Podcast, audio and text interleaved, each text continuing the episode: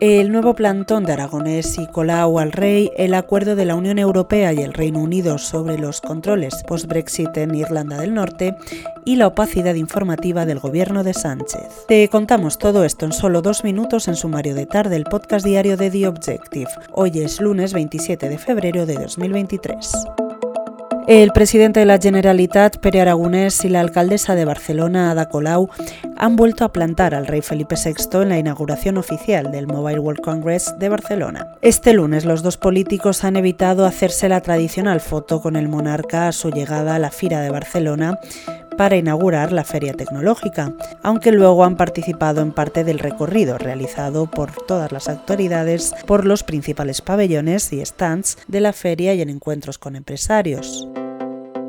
Hoy, además, el primer ministro británico Rishi Sunak y la presidenta de la Comisión Europea, Ursula von der Leyen, han logrado un acuerdo que han calificado de histórico para relajar las disposiciones del protocolo para Irlanda del Norte pactado como parte de los acuerdos de divorcio del Brexit, pero que Londres se negaba a cumplir con el argumento de la complejidad y el alto coste que implicaba su puesta en marcha. El pacto alcanzado entre Sunak y von der Leyen necesita aún superar el juicio tanto del Parlamento británico como del bloque comunitario, pero es un notable paso adelante.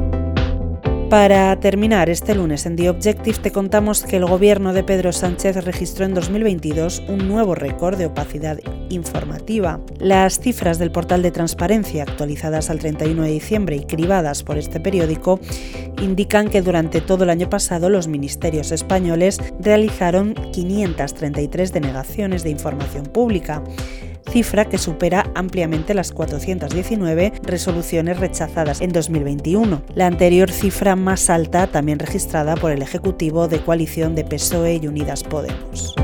Lo dejamos aquí por hoy. Recuerda que tienes estas y otras muchas noticias en abierto en theobjective.com. Volvemos mañana.